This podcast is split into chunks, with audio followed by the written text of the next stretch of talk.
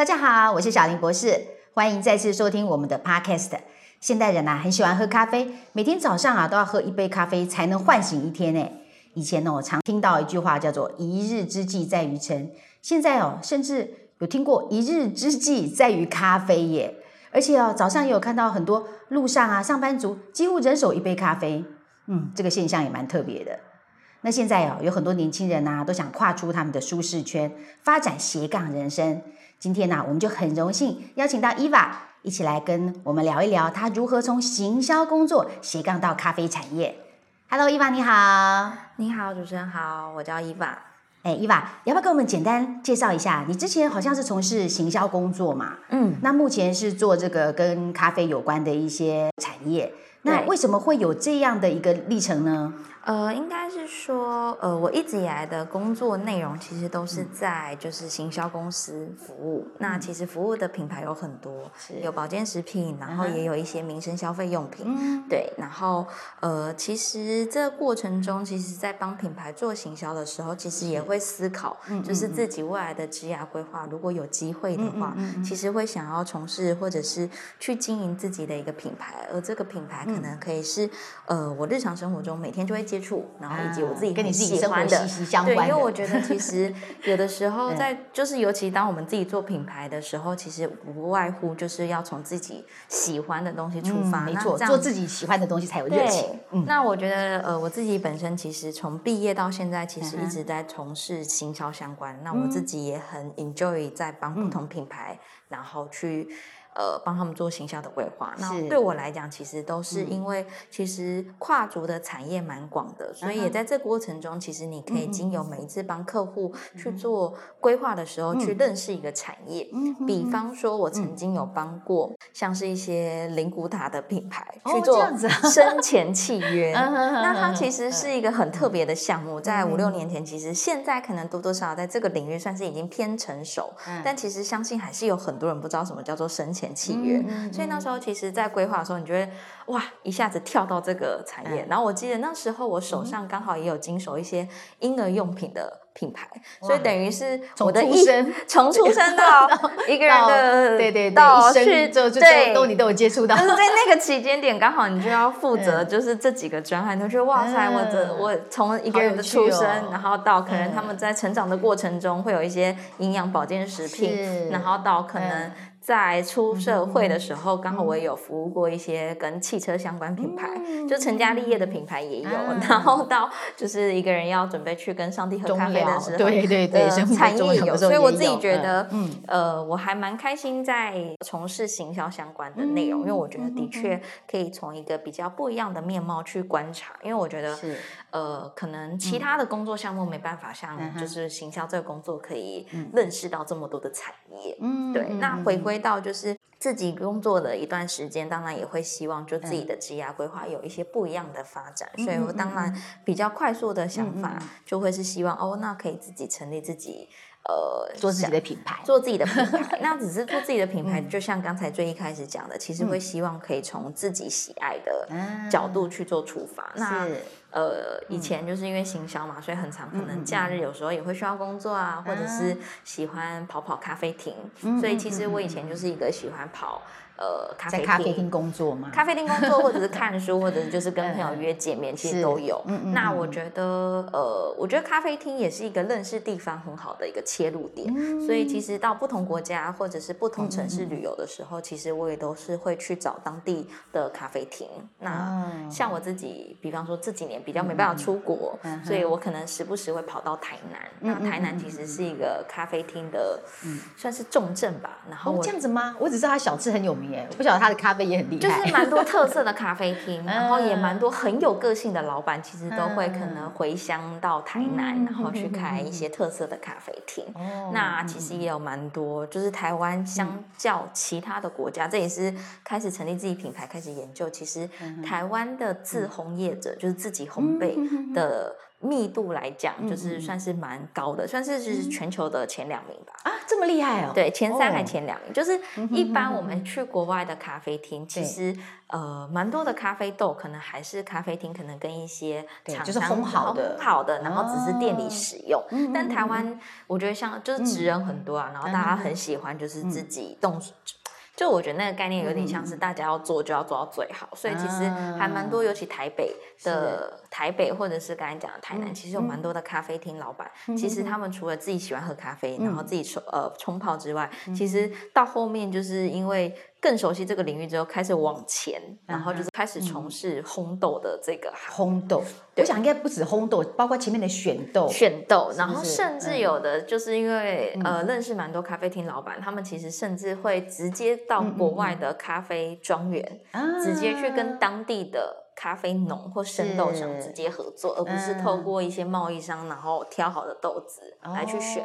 所以其实你会发现，就是台湾人蛮厉害，好用心哦，就是很用心咖啡豆的很厉害，直接一条龙对对对真的从国外先选好豆，然后 到嗯自己烘豆，然后再嗯到就是想要烘焙出什么样的风味。嗯其实我觉得就像是呃料理的概念，啊就是有点像是产地选材食材，对对，就问营养师就对，对就是从这个这个产地选食材，然后它的一个种植栽种过程啊，是不是有这个有一些讲究的地方啊？嗯然后到这个呃料理到餐桌啊，对对哦然后这样子，对，真所以是这样觉得概念的，就是对。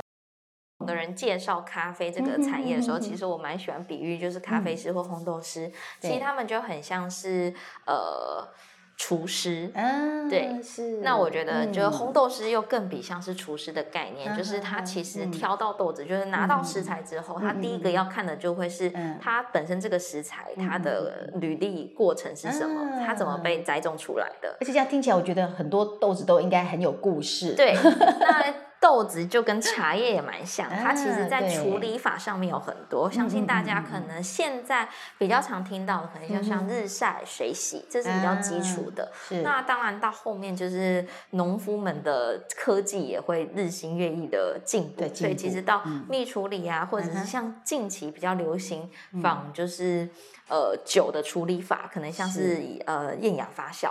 这种处理法其实就会像是跟酒的制作过程蛮类同的。哦，它还是要经过一些发酵。对经过发酵。不是不好意思哦，我刚听到有一个有个点哦，这个我对咖啡是外行啦，那顺便就请教你一下。你刚刚有讲到就是日晒跟水洗，对那它是两种不同的，算是一个选豆吗？还是是一呃个？处理的方式处理的方式就是像刚才讲到蜜处理或厌氧发酵或厌呃这些等等，其实它就是豆子呃。嗯豆子就是采收以后采收完之后嗯你要处理，那只是处理的方式有很多种。那是日晒的话，其实就是咖啡果实摘下来之后，它可能就是、呃铺在就是网子上阳，阳光曝晒吗？对，，直接晒在外面，就有点像是我们在晒。那它不用洗吗？它不用水洗吗？它就是好，这就问题讲到，对它可能是先晒完之后，嗯然后让一些就是果实里面的果胶，然后的那个蜜被分泌出来，然后包覆果实之后，它再去做简单清洗。哦所以这种就叫做日晒，它可能会有一定比例的长时间日照，嗯然后去让它的咖啡果实里面的蜜，然后去做一些化学，呃，就是。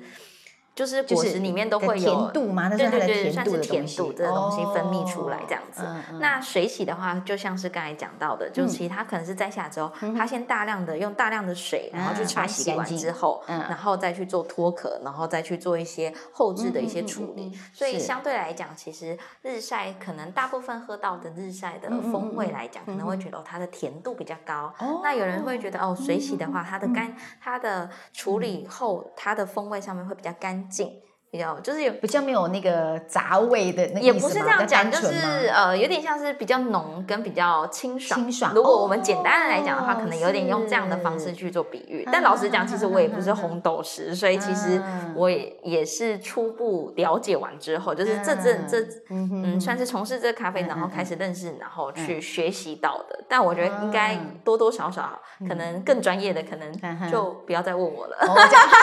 我刚听起来，我觉得很像我们那个食物里面的那个黑糖跟冰糖。就是黑糖，它就是很单纯的，就是那个甘蔗汁有没有？然后熬煮熬煮熬煮，就是那个像日晒那个概念这样。对，我觉得有点像。对，那个白糖就是哦，经过一些什么呃，把它什么杂质去掉啊，然后怎么样把它一些颜色脱掉，然后变成很很单纯的那个原始的那个状态，这样或者是很像小米稻米，然后可能会做一些处理，处理完之后可能就变成嗯呃简单处理，可能就像白饭，然后再经过一些加工处理，就可能变什么什么什么之类的。哇，所以真的现在好多人都研究那个咖啡豆，对，而且每个人都会有不同的口味的喜好，哈。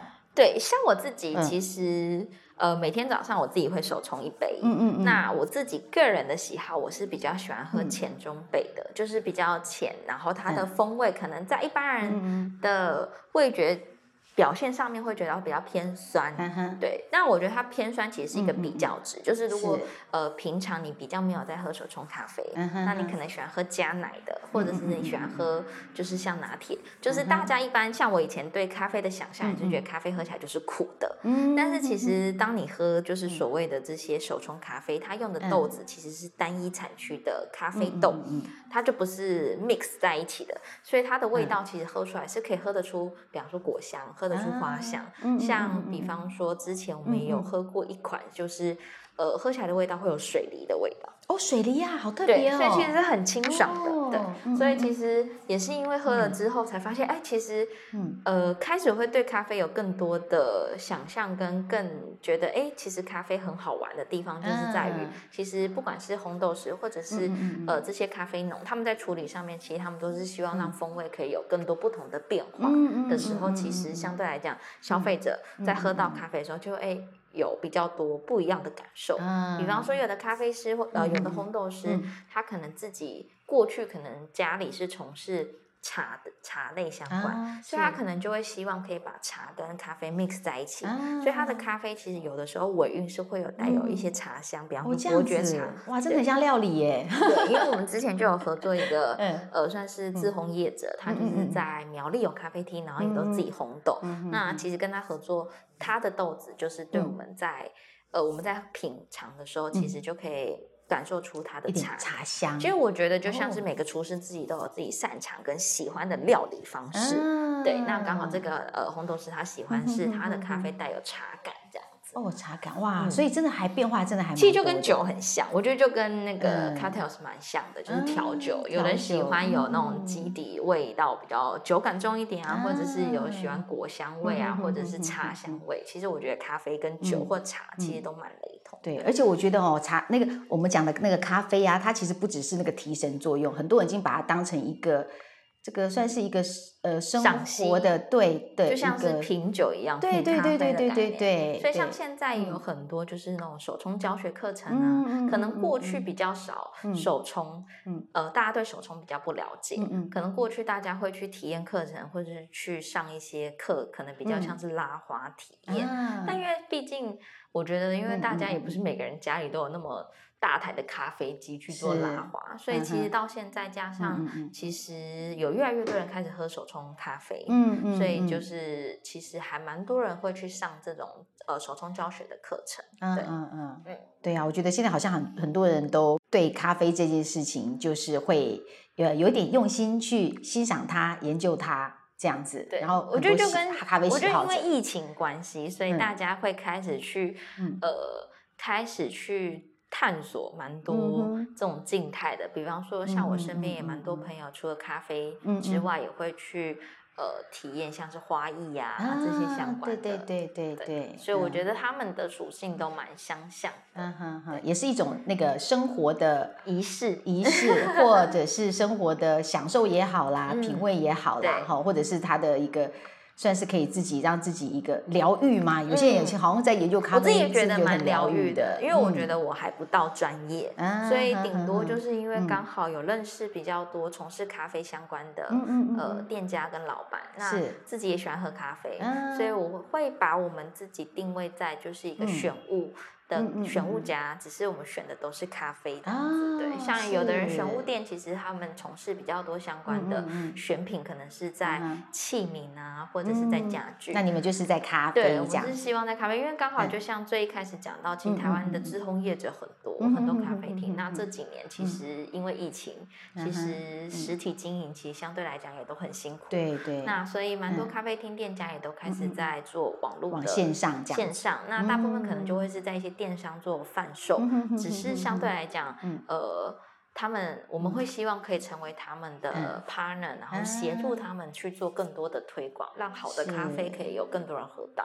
哎，那像伊凡，那像你们选咖啡，你们有特别去选哪个区域的吗？其实我们各个区域也都会挑选，我们还是会着重在就是呃咖啡的风味上面，因为风味上面对，因为其实像伊索比亚，然后或者是像呃哥斯达黎加或者是哥伦比亚这些国家，算是比较大的产区，但他们的咖啡其实也没有所谓的好坏，就是因为不同，就像是。米一样，就是不同产区的米，或者像橄榄油，对，橄榄油是不同产区，它不同产区它只是风味不同，但好像没有所谓的好或不好。嗯嗯。所以其实我们倒不会那么刻意的说，哦，我只选哪个产区。但的确，消费者因为毕竟在喝咖啡，有的时候并不知道怎么选，所以就会选有听过的。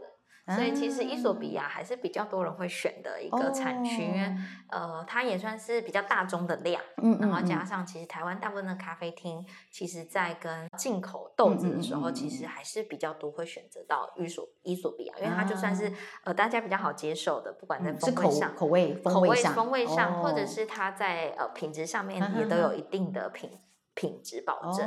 OK，了解。那如果说以烘焙烘焙程度的话。一般民众他们会比较喜欢是哪一种烘焙程度？如果从来都没有在喝咖啡，我觉得大家很担心喝手，因为其实我们也遇到蛮多就是手冲小白的。其实他们最一开始会给我们的 feedback 就是请我们帮他们挑风味的时候，一定会先讲第一个就是我不要太酸，我不要太酸，我想要喝起来就 是跟 Seven 全家差不多的那种味道。我这样子，平民化的，对，就是有点像是在就是他们认知的咖啡风味就是要苦。会带有，那我们不会认为那叫苦，我们认为那叫做巧克力。风味，对，或者是有的味道会有比较带有乌梅的感觉。那这种的话，其实我们会把呃，通常会有巧克力感的豆子，它的烘焙程度大概都是在中深焙。中深就是烘比较，就是烤比较久的概念，烘比较久。那烘比较久，本来甜味就会因为受到高温影响，自然就会被带掉，反而就是挥发掉，所以就会是剩下本来咖啡豆的那个巧克力的风味感。嗯嗯，对，那也没有不。好，就是其实像我自己有一些长辈的朋友，他们可能在呃料理上面比较穿呃，就是承袭以前日式咖啡的那种。日式咖啡，日式日式咖啡又是什么特色？就是喝起来很苦的，很苦的，就是哦，日式咖啡的特色就是喝起来很苦啊，那就是很深烘焙的意思吗？对对对对。因为像我自己去日本玩的时候，如果去他们的咖啡厅，的确他们呃比较可能民族习性吧，比较喜欢喝深烘焙，当然也有浅中啦，对，只是比例上来讲比较常喝到的，对，所以早期在喝咖啡其实还蛮多呃。蛮多资深的咖啡，他们呃资深的咖啡爱好者，其实他们在会用虹吸式啊，不知道你有没有看过，就是一个风管，有有有，然后再萃取。那其实那种的咖啡就会比较像是豆子选用上多多少少有浅棕，但是也有呃中深。然后会喝到浅棕，其实这几年因为受到呃蛮多台湾人会去海外回来，不管从澳洲回来的。或者从北欧回来的，或者是就是会去学习一些欧美的欧洲国家，像是北欧国家，其实就算是最早期开始去呃提倡浅中培的烘焙处理法。那其实蛮多咖啡业者或咖啡店老板，他们就是有学习到这样的一个方的，就是烘焙方式，然后回来之后再自己加以改良。对，所以其实。呃，因为毕竟咖啡是一个外来文化，所以早期可能二三十年前，我们的这些外来文化比较受日日本日本文化影响，对对对，所以连同喝咖啡，像以前就哈日族嘛 那现在就哈韩，对，然后到现在，因为很多人会从欧洲啊回来或美国回来，其实相对来讲就会有比较多包含咖啡文化，其实也都会受西方国家的影响。对，现在好像也蛮多人就是反而是比较偏爱这种比较。浅中简单对，或浅中烘焙对对对对的这种。对，就喝起来比较嗯清爽，或者是我觉得可以更喝到咖啡的原味。哦，这样，那你自己呢？你自己喜欢喝哪哪一种？我自己喜欢喝嗯浅中的，我浅对中的，它有什么样特色啊？呃，其实它有的会嗯有果香，会有的有花香，然后其啊实相对来讲，在喝嗯浅中上面，呃，我自己个人会喜欢就是喝咖啡原味，就是黑咖啡，嗯就不会特别还想要加奶。啊，我自己个人的习惯啊，就是如果到、嗯呃有的豆子其实终身配也不错，那有的豆子其嗯实当它们 mix 在一起之后，其实配上奶也蛮好喝的。嗯嗯，那只是嗯我个人习惯，就是早上先喝一杯黑咖啡这样。黑咖啡，对哦，对，现在蛮多人早上就是对都是要喝一杯咖啡这样，但是这个口味上就大家的喜好度不对对对太一样啦。对对对对，那比方说以我们这种呃营养学来看吼，都会觉得说，哎，其实如果豆子它用浅烘焙的，它留下的所谓的那个绿原酸，哦，对，对，会比较多。因为我们嗯、呃之前也有过，就是嗯市面上其实有所谓的绿原酸咖啡。嗯，对那对那，绿原酸咖啡其实嗯好像就是更讲求，就是它可以嗯帮助你的身体做一些新陈代谢啊等等的对。所以嗯之前我们也有合作过的店家，他们是有出那种绿挂包浸泡式的那种绿原酸咖啡，它里面就有不同比例，然后喝起来其实就很像茶。喝起来为什么会像茶？是是我不知道他们的处理豆方式子的关系还是烘呃，我焙觉得是因为他们在萃取跟处理，为了要保嗯留那个绿原酸，所以它喝起来跟在处理过程中其处理之后，其实反而喝起来比较不像咖啡，嗯喝起来有点嗯像是那种像是牛蒡茶的味道。我哦这么自己喝过淡啊，对它的口味这样就算算是比较清爽对对对，的我喝到的这一个品牌，就是那时候帮忙服务的品牌，哦它其实有出这个产品的时候喝到，嗯然后其实呃蛮多人就是蛮多长辈很喜欢喝，然后那时候其实他们呃可以做那种像冷泡茶的方式，因为绿原酸不能高温萃取嘛所以它其实也是建议在浸泡的时候是用就是嗯常温水去做嗯浸泡，所以变成嗯。是说，其实在喝的时候或者是冰镇，尤其夏天，嗯，然后就蛮推荐就很清爽这样对，就蛮就可以喝到一些保健成分。对对对对，可能午午餐完之后，然后嗯。想就是可能嗯。糖分正在高点，然后可以喝一些。绿原酸咖啡，去让你的代谢会代变好一点这样子老师是这样吗？对对对对，哎，所以这样子听起来是不是其实如果我们是比较浅浅烘焙的，它喝起来相对来讲它的口感就会比较清爽，是可以这么说吗？呃，你可以说它会带有比较酸，或者是喝得到比较多风味跟层次，因为毕竟终身陪它的嗯萃呃烘焙程度比较。久，嗯所以相对来讲，你喝到的味道可能相对来讲就比较单一，或者是呃一般人的呃嗅觉或味觉来讲，在嗯。敏锐度还没那么高的时候，其实喝到可能就是苦啊或巧克力的香味，或者是咖啡香。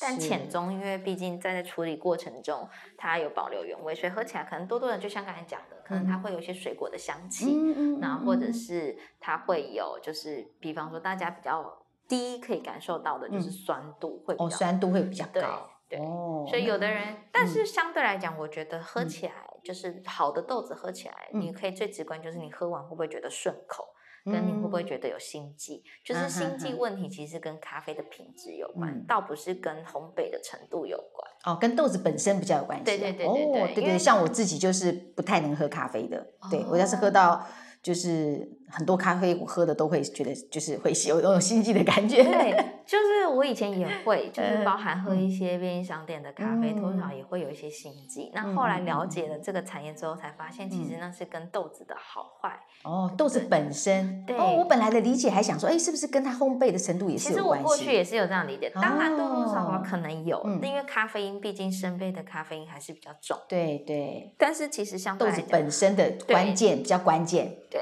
哦，OK 所 OK。以我后来在喝，就是开始自己喝手冲咖啡的时候，反嗯而比较不会有心悸问题。哦，了解哇！今天真的也学到了。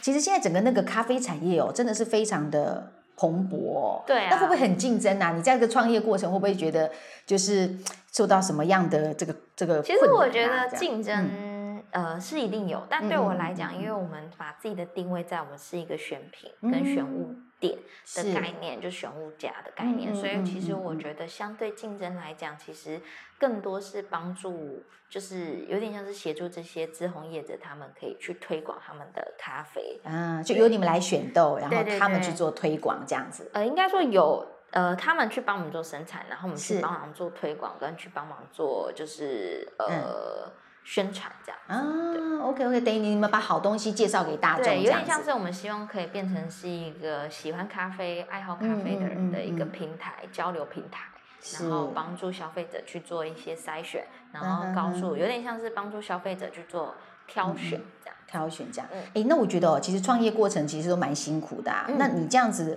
现在你这样子算是一个自由工作者吗？我觉得现在定义嗯上面我蛮想是，因为其实嗯嗯我没有任何呃，就是有网络的地方就可以工作，啊，所以算是一个自由工作者。那跟你之前的那个行销工作，就是呃，你觉得差异上会不会很大？其实我觉得不会，嗯然后因为我们现在其实咖啡是一环，但其实我们还是有在做行销相关的操作，哦，所以等于是斜杠，在斜嗯杠到咖啡产对对对对业这样子。对对对。哦，OK，那这样跟你的那个生活形态会受到影响吗？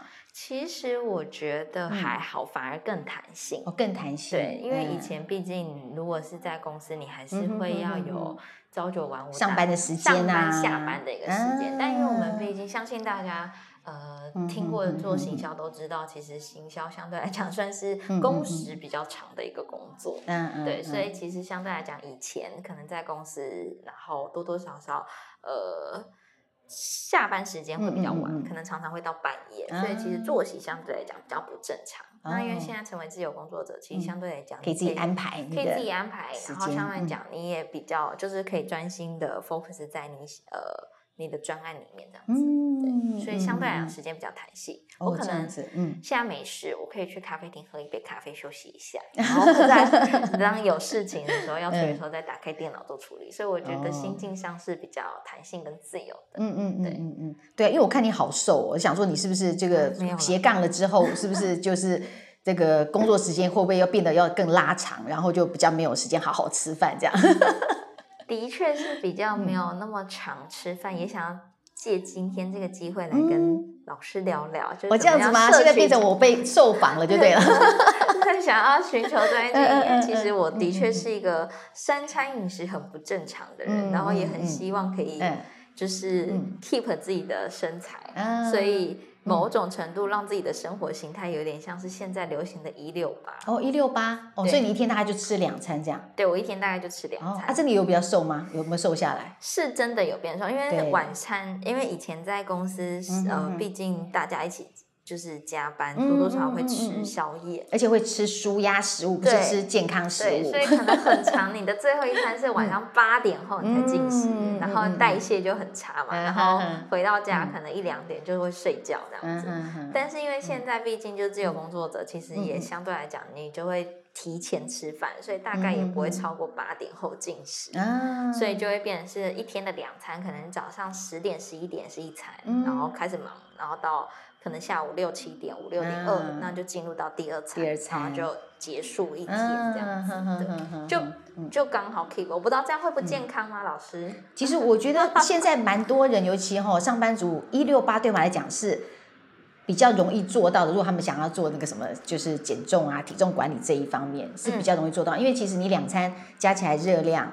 其实会比你平常吃三餐当然会少一些，嗯，对，而且又比较容易执行啦，比较容易做啦，嗯。对。但是就是选择上可能是还是要注意，对。虽然我们只吃两餐，那那如果你两餐都是吃什么炸鸡薯条啊，吃那个汉堡可乐啊，那当然也不 OK 嘛，对对对，对对对，所以我们现在就是，尤其上班族，我常常都会觉得自己常常很很劳累啊，嗯很疲劳，所以常常吃东西就会变成是要 舒压。我不知道，哎，一把会不会想要找舒压食物吃？会有找舒压食物，但会尽量控制让它的时间点是在周末，就是像是昨天跟前天我也都有吃炸物这样子。对，但平日因为自己一个人，嗯就是尽量让炸物这件事情要吃是跟朋友一起，嗯嗯，就是可以嗯减少。那如果自己一个人的话，就尽量可能是让自己调整平衡一下对，就自己。煮，或者是或者是就是在嗯。点餐的时候，嗯就是在外面买的话，可能这样就买呃，可能像是便当，啊然后至少这样就可以比较均衡，有，饭，有饭啊，有肉啊，有菜啊，因为自己煮我一定就是一锅煮到底这嗯种，嗯嗯嗯，就是可能就把什么东西都放进去，对对对，可能像前阵子比较冷，可能嗯就是会自己煮个泡菜锅，嗯然后对然后但不吃淀粉这这样。啊哈哈哈哈！哎，我觉得你这个方式也不错，因为有时候跟朋友一起吃哦，都就会比较难决定要吃什么。对对，那你就是自己吃的时候，就是能够让自己的营养比较平衡一点。嗯，然后其实我们吃东西的原则也是这样子啦，因为。呃，上班族其实真的动的比较少哦，淀粉的量真的可以不用那么多。对，但是蔬菜一定要多一点。对，尤其现在很多人有一些肠道比较不健康的问题。嗯，对，就是哎进得去啊进得来，然后出不去，这就问题嘛。所以就是可能蔬菜哦，呃，可以的话，我们尽量每一餐呐能够吃到一碗的蔬菜。哦，一碗，那可会不会便当其实很难？便当蛮难，但如果自己煮的话蛮简单，就比较容易。然后你就是怎么样都会买一颗高丽菜回家嘛。对对对，然后多多颜色一点，比方说你除了高丽菜，你就买几颗牛番茄嘛，这样就有有红色的，就是让它颜色多样化一点，这样会比较好。而且这样的话，它的呃，因为每种颜色的食物都会提供不同营养嘛，嗯，你这样就会摄取的比较均衡。对，而且我说有时候真的上班族。没那么方便吃的这么均衡，有时候适当的去补充一些营养补充品，我觉得也是 OK 的。嗯，对。像现在身边很多朋友，因为到了一个年纪，开始在吃胶原蛋白。嗯，请问胶原蛋白是真的有用吗？呃，说实在的哈，以学理上来讲，其实它会是，就是吃进来以后，就是。不一定真的会组合成组合成你的这个胶原蛋白，甚至你吃其他的肉里面也有胶原蛋白那几种氨基酸。嗯，对。那因为一些生物科技的进步啦，其实现在有一些原料它也发展的不错。嗯，对。那很多人吃的胶原蛋白也确实好像有觉得自己的皮肤的状态有改善。嗯，对。所以我觉得不止胶原蛋白啦，包括一些很基础的，比方说维他命、矿物质啊，或者像益生菌啊，这些很基本的，我觉得应该是先把这些底子打好，然后我们再。去做你可能呃，比方说想要皮肤 Q 弹的什么胶原蛋白啊，甚至什么 Q ten 啊什么，然后再再去再去呃，就是等于说去补充这些，那这样子可能会更好，就等于你把先把身体底子打好这样子。所以像因为。像我家人也都会一直咨询我说，因为长时间熬夜或什么，所以其实他们都会叫我要吃，是不是维生是 B 群吗？B 群，B 群。然后它是那种用鲨鱼什么鲨诶，那个是胶原蛋白吧？如果鱼做的哦，鱼油吗？鱼油对，Omega 三嘛。对对对对对。对 Omega 三，Omega 三现在人也很缺。那是吃什么的？呃，其实 Omega 三它就是它里面所谓的 Omega 三，就是我们常听到的 DHA 跟 EPA。对对啊，DHA 一般我们就会知道它对脑部健康有有帮助嘛，所以小朋友都会妈妈都会让他吃那个 DHA。那 EPA 主要就是在清血管呐这些。那其实不管 EPA 或 DHA，它都有一些抗发炎的作用。哦。所以有些人什么膝关节不好，还是说哎常常会长痘痘啊什么的，有些人就会补充一些 Omega 三。对，就抗发炎，好好的吃，因为它都很大颗，然后 好像都蛮大颗的，然后哎，有大颗的，有小颗的，嗯，对对对，它其实现在呃，它的剂型的样子还蛮多的啦，嗯，对，但是欧米伽三确实是现在人比较缺的。对，然后就是可以，这就算是基础的基础的，对对对，跟维他命啊、矿物质啊，或者你讲的欧米伽三啊、益生菌啊，这些都是比较基础的。哦，胶原蛋白就是比较额外的。呃，也不能说额外，就是看你个人的需求再去补充的这样子。对对，还是可以补充啦。对，但是现在就是保健食品也对很多品牌，所以要选择也是很重要。嗯，对对对，不要花冤枉钱的，不然那个也挺贵的那些东西。嗯嗯。对呀，哇！今天真的很感谢伊娃 这个这个播控来跟我们做这个很精彩的分享哦，学到很多跟咖啡有关的这些知识，然后也分享你的斜杠人生，嗯，哇，真的太棒了！好，那呃，伊娃还有什么可以就是想要跟我们观众说的吗？对，或者是提醒一下我们这些想创业、想做斜杠人生的朋友们，有没有什么要注意的事情？我也才刚成为自由工作者大概一年的时间，所以我觉得不敢说用建议，但我觉得可以分享自己的心路历程。就是其实呃，因为成为自由工作者，我觉得最大的转换跟最大的挑战，其实在自己的心态。因为毕竟你从一个受薪阶级，然后到自由工作者，我相信大家最会考量或者是最会恐惧害怕的，一定就是哦经济。对你没有个固定的收入，对你没有一个固定收入，嗯那你要嗯怎么去维持？然后跟自由工作者很常会遇到的问题，就是可能你的案子不是每个月固定的来，可能有时候这个月很闲，下个月好忙。甚至刚开始你可能是要自己还要投入一些金钱啊，或什么去来做一些，些业务发展等等对，的。是，所以其实相嗯对来讲，我自己也还在学习怎么去调整。但我觉得到目前为止，可以跟大家分享，嗯当然嗯就是我觉得其实倒不用那么的，呃，我觉得。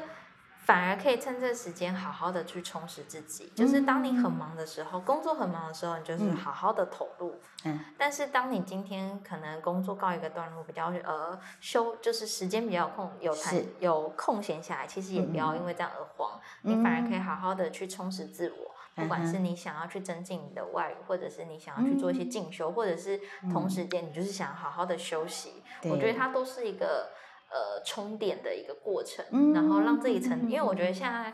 呃，包含我自己，其实我们其实每天就是用手机、用网络，其实我们是一直一直处于在一个不断电的状态。对，没错没然后，我觉嗯得，其实反而成为自由工作者，你可以懂得去告诉自己什么时候嗯可以静下心来，好好的休息。